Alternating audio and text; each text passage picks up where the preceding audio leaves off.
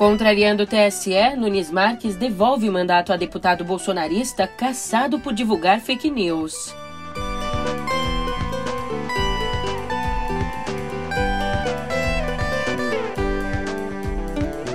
E PIB cresce 1% no primeiro trimestre deste ano.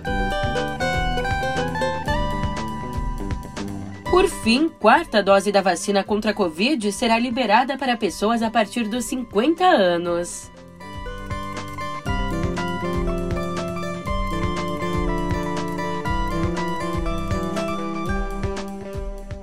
Um ótimo dia, uma ótima tarde, uma ótima noite para você. Eu sou a Julia Keck e vem cá, como é que você tá, hein? Nessa sexta, dia 3 do 6, ó que data bonita! Nessa sexta eu sei que você tá cansado, mas eu vou testar sua memória. Você tá lembrado que a turma bolsonarista odiava as tais decisões monocráticas? Pois bem, só que hoje eles comemoram uma dessas, e eu já te explico isso no pé do ouvido. Música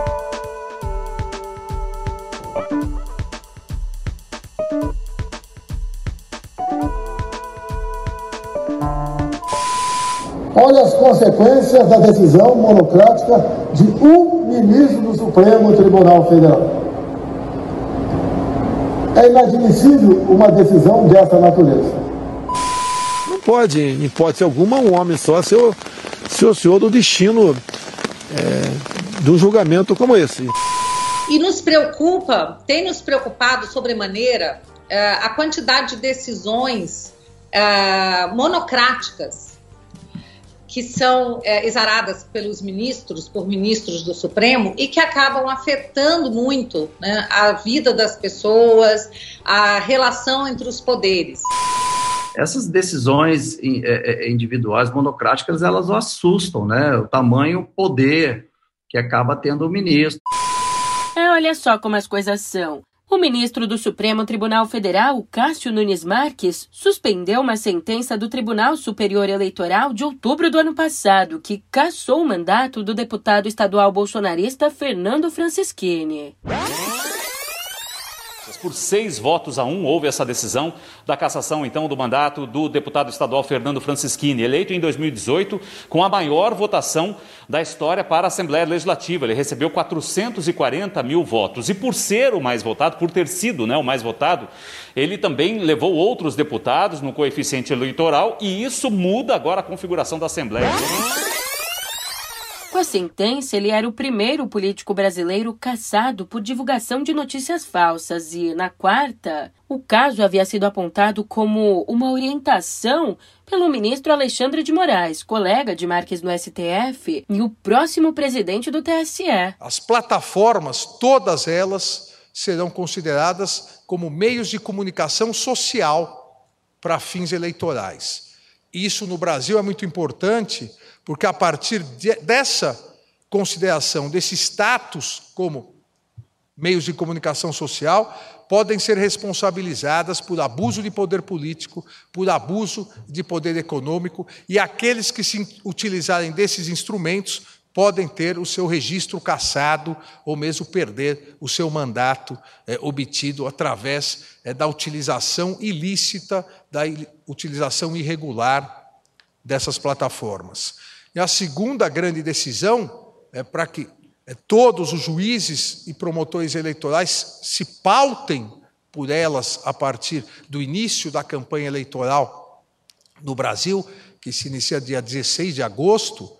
A segunda grande decisão é que notícias fraudulentas divulgadas por redes sociais é que influenciem o eleitor acarretarão a cassação do registro daquele que veiculou. Durante a campanha de 2018, Francisquini usou uma live para citar sem provas fraudes em urnas eletrônicas. Daí, na condenação por seis votos a um, os ministros do TSE enfatizaram a tolerância zero com a desinformação nas eleições. Mas, ao anular sozinho a decisão do colegiado eleitoral, Nunes Marques alegou que não se pode demonizar a internet e que não era possível provar que a live de Francisquini tenha beneficiado algum candidato. É claro que quem comemorou a decisão de Nunes Marques foi o presidente Jair Bolsonaro, que inclusive foi o responsável por indicar Nunes Marques ao Supremo. Então, ontem, na fatídica live semanal, Bolsonaro fez coro às acusações de fraude nas eleições de 2018, acusações que não têm provas e, de praxe, renovou os ataques ao TSE. O ministro Cássio Nunes Marques é, deferiu uma liminar favorável à restituição do, do mandato do deputado Francisquini, estadual do Paraná. É uma coisa inacreditável essa cassação desse parlamentar. O TSE resolveu caçar o mandato dele. E não precisa falar né, que os três do Supremo que estavam lá votaram pela cassação. Placar de seis não. Hoje o Cássio Nunes, o senhor ministro do Supremo Tribunal Federal, é, numa medida liminar, ele recompõe, ele restaura, né, restitui o mandato ao deputado Francisquini.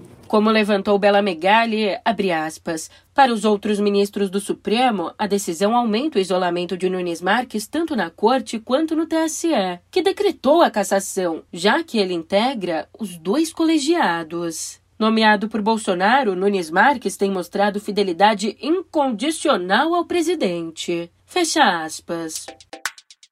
Enquanto isso, Alexandre de Moraes mandou bloquear nas redes sociais os perfis do Partido da Causa Operária, de extrema esquerda, e incluiu a legenda no inquérito dos atos antidemocráticos. A decisão foi motivada por um tweet em que o PCO defendia a dissolução do STF, chamava Moraes de skinhead de toga e o acusava de preparar um novo golpe nas eleições. Aliás, falando em eleições, o pré-candidato do PT ao Planalto, ex-presidente Lula, revoltou bolsonaristas ontem ao associar gente do governante ao assassinato da vereadora carioca Marielle Franco, em 2018. Sem citar Bolsonaro, Lula afirmou que o governante tem um lado obscuro. Ele fez essa declaração durante um evento de campanha no Rio Grande do Sul. O quanto é importante a gente ter um governo que se dispõe a debater com a gente do quanto é importante a gente ter um governo em que a gente possa sentar tete a tete e até colocar um dedo em risco na cara do governante. E a gente só dá valor a isso quando a gente não tem mais isso. Quando a gente não pode se aproximar do governante. Quando o governante tem um lado, um lado discurso, porque a gente não sabe a qualidade de todos os milicianos dele. O que a gente sabe é que gente dele tá, não tem pudor de ter matado a Maria. O que a gente sabe é No Twitter, a deputada bolsonarista Bia Kicis protestou, escrevendo, aspas, esse tipo de fake news que pode afetar as eleições será coibido? O pré-candidato Lula será preso ou futuramente caçado na remotíssima hipótese de eleito? Agora a gente muda o tema da nossa conversa e eu te conto que o PIB cresceu 1% no primeiro trimestre deste ano na comparação com os três meses anteriores. Frente ao mesmo período de 2021, o avanço foi de 1,7%. Isso segundo os dados divulgados nesta quinta pelo IBGE. Em valores correntes, PIB totalizou 2 trilhões e 200 bilhões de reais. Esse é o terceiro resultado positivo seguido, depois que a economia brasileira recuou 0,2% no primeiro trimestre de 2021. E com esse resultado, o PIB está 1,6% acima do patamar pré-pandemia. Ainda de acordo com o IBGE, o crescimento de 1% no setor de serviços foi o principal responsável pelo avanço da economia do país, enquanto a indústria cresceu 0,1% e a agropecuária caiu 0,9%. Apesar de positivo, o número veio abaixo das expectativas do mercado, expectativas de um crescimento de 1,2%. O governo comemorou o PIB, dizendo que ele mostra continuidade da recuperação da atividade econômica. A avaliação se baseia no bom desempenho do setor de serviços e no aumento do nível de emprego. Mas, para analistas, o resultado não reflete ainda o impacto do ciclo de alta de juros e das consequências da guerra na Ucrânia, que devem baquear a economia esse ano. Segundo Miriam Leitão, aspas, três grandes bancos melhoraram as projeções de crescimento para o PIB brasileiro este ano. O curioso é que, apesar das estimativas mais otimistas para 2022, a expectativa é de recessão no segundo semestre, ou seja, com duas quedas consecutivas no terceiro e no quarto trimestres. Já Mauro Zafalon ressalta que, abre aspas, o celeiro do mundo, como o Brasil gosta de ser chamado, está sendo derrotado pelo clima. O PIB agrícola caiu 8% no primeiro trimestre deste ano em relação ao igual período do ano passado. Fecha aspas.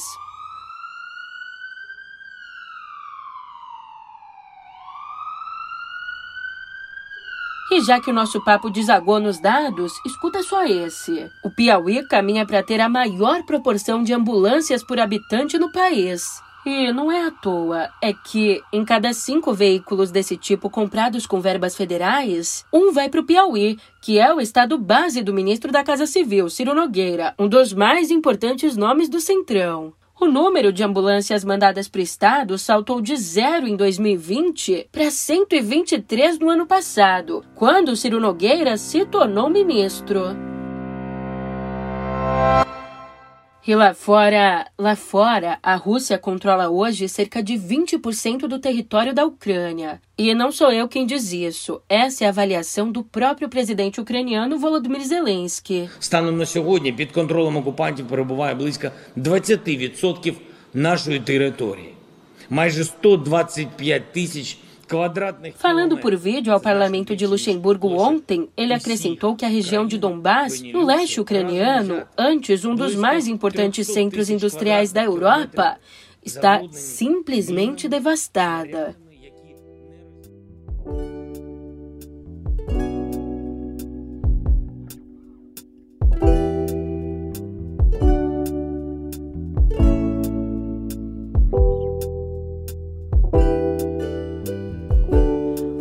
Atenção! Uma baita mudança na escalação da abertura do Rock in Rio 2022, no dia 2 de setembro.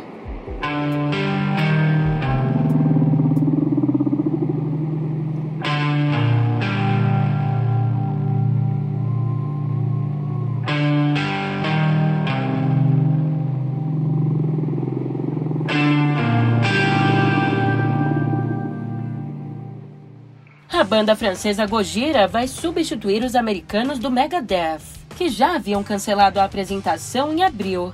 Essa é a segunda participação dos franceses em um Rock in Rio. E cá entre nós, para quem não gosta de rock pesado, é trocar seis por meia dúzia.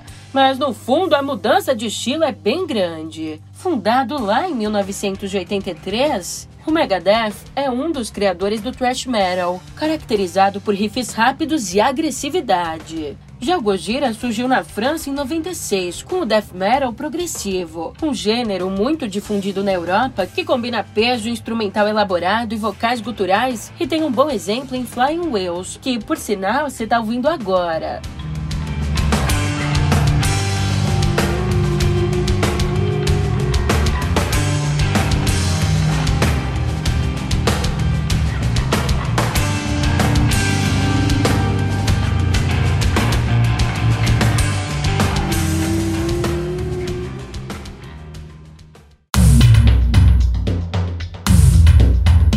Mudando de assunto, por meio dos advogados, a atriz Amber Heard alegou ontem não ter como pagar os 8 milhões e 350 mil dólares, mais ou menos 40 milhões e 200 mil reais, que deve ao ex-marido Johnny Depp após os processos por difamação movidos mutuamente pelo casal. A defesa alega que a quantia é mais que o dobro do que ela recebeu pelos dois filmes da série Aquaman, cujo segundo longa estreia no ano que vem. Mas então e agora? Segundo especialistas, Depp pode pedir a penhora de cachês futuros e de bens da ex-mulher. E não adianta declarar falência, já que a lei americana não anula, nesses casos, dívidas decorrentes de ações maliciosas, como o júri classificou as acusações de violência doméstica contra o ator. Aqui, então, a alternativa é um acordo entre as partes, o que dependeria da boa vontade de Depp.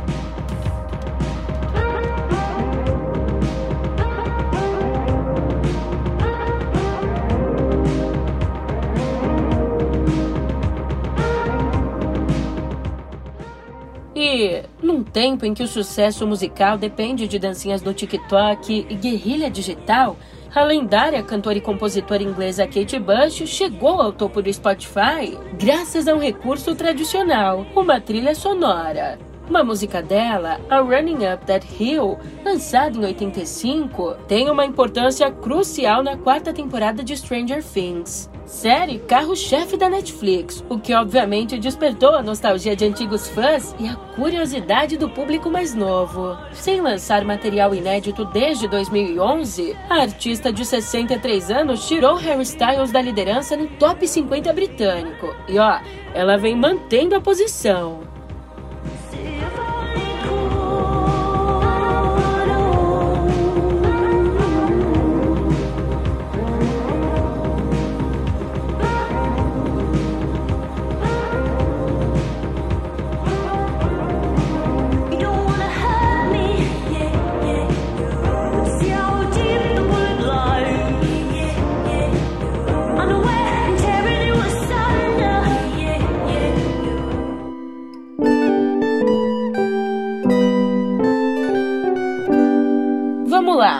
Ministro da Saúde, Marcelo Queiroga, anunciou ontem que a pasta pretende liberar a quarta dose, ou se você preferir, a segunda dose de reforço, da vacina contra o coronavírus para maiores de 50 anos. No mês passado, o Ministério já havia liberado a aplicação em pessoas acima de 60 anos.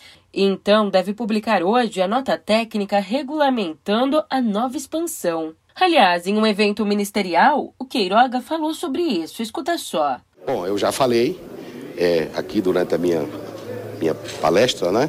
Que o Brasil vai, está avançando muito em relação à campanha de vacinação.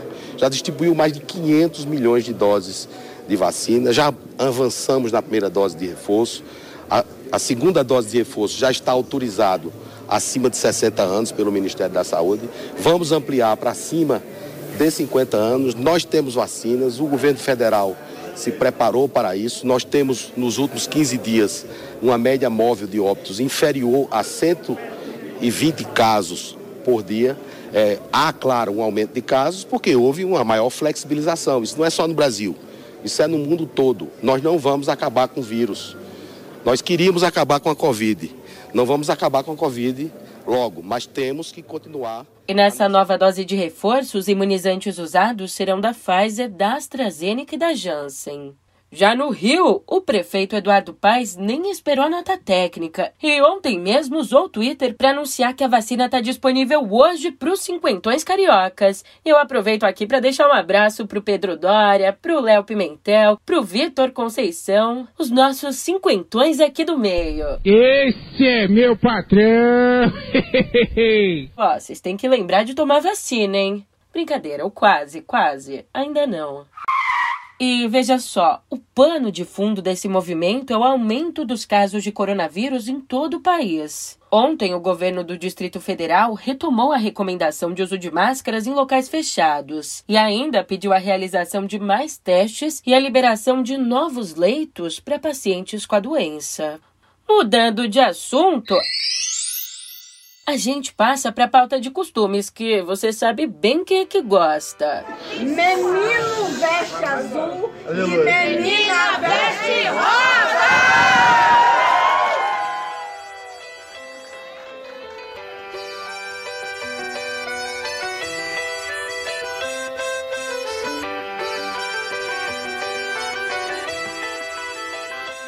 Bom, a Comissão de Seguridade Social e Família da Câmara aprovou um requerimento do deputado bolsonarista Tony de Paula, sabe para quê? Para debater em audiência o lançamento pela Mattel de uma boneca Barbie em homenagem à atriz transexual americana Laverne Cox. Para Otone, que se coloca como pré-candidato ao Senado pelo Rio esse ano, a chegada da Barbie trans ao Brasil serviria para, abre aspas, confundir as crianças sobre a natureza dos gêneros masculino e feminino. É isso mesmo. Com os nossos impostos, a gente paga mais de 30 mil de salário, fora os benefícios. Para o deputado se dar o trabalho de discutir a suposta influência de uma boneca trans na vida das crianças. É, parece uma esquete de humor. E na verdade até podia ser se a gente não tivesse falando disso num país em que a insegurança alimentar atinge 36% das famílias, num país que acabou de matar um homem numa câmara de gás improvisada. Enfim, pouca coisa para se preocupar, né? Até podia ser uma esquete, se a gente não tivesse falando desse Brasil. E outra informação: o presidente do Supremo Tribunal Federal, o ministro Luiz Fux, tirou da pauta da corte a retomada do julgamento do marco temporal para demarcação de terras indígenas, que seria retomado no próximo dia 23. E para você entender, por essa regra, só é passível de ser demarcada a terra que já fosse ocupada por povos originários na promulgação da Constituição, em 88. Militantes da causa indígena dizem que essa exigência inviabiliza o estabelecimento dessas terras, enquanto o governo alega que a derrubada do marco irá enterrar o país. Lembrando que um pedido de vista do ministro Alexandre de Moraes interrompeu o julgamento no ano passado, quando o placar estava em 1 a 1. Agora, não há previsão de retomada. Enquanto isso, um dado importante. Entre 2006 e 2021, o ano passado, o número de mortes por doenças infecciosas entre os Yanomamis subiu 117%. Ainda malária e tuberculose foram as enfermidades responsáveis pela maioria dos óbitos.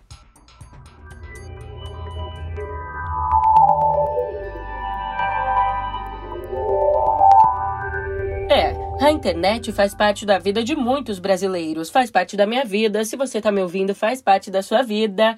Mas 33 milhões de pessoas ainda não têm acesso à internet no país. E por conta desse cenário, o Senado aprovou ontem uma proposta de emenda à Constituição que estabelece a inclusão digital como um dos direitos fundamentais da população. Na prática, o texto define que o poder público deverá adotar políticas que busquem ampliar o acesso à internet no país. A proposta foi apresentada pela senadora Simone Tebet e amplia o artigo 5 da Constituição. O tema segue agora para uma votação na Câmara dos Deputados. E essa aqui parece ficção, mas é uma notícia mesmo. A impressão 3D foi usada para um transplante de orelha impressa com essa tecnologia. Aliás, a orelha impressa foi feita a partir de células humanas. O procedimento foi realizado em março pela empresa de medicina regenerativa 3D Biotherapeutics dos Estados Unidos, em uma mulher de 20 anos que nasceu com a orelha direita deformada. Ainda a nova orelha seguirá regenerando o tecido cartilaginoso, o que ajuda a estabelecer uma aparência natural. E a cirurgia faz parte do primeiro ensaio clínico de uma aplicação médica bem-sucedida desse tipo de tecnologia. E agora, agora é sextou. A frase do dia é: sextou. Eu tô indo nessa, muito juízo para você, ou nem tanto assim, e a gente se vê por aqui na segunda. Até lá!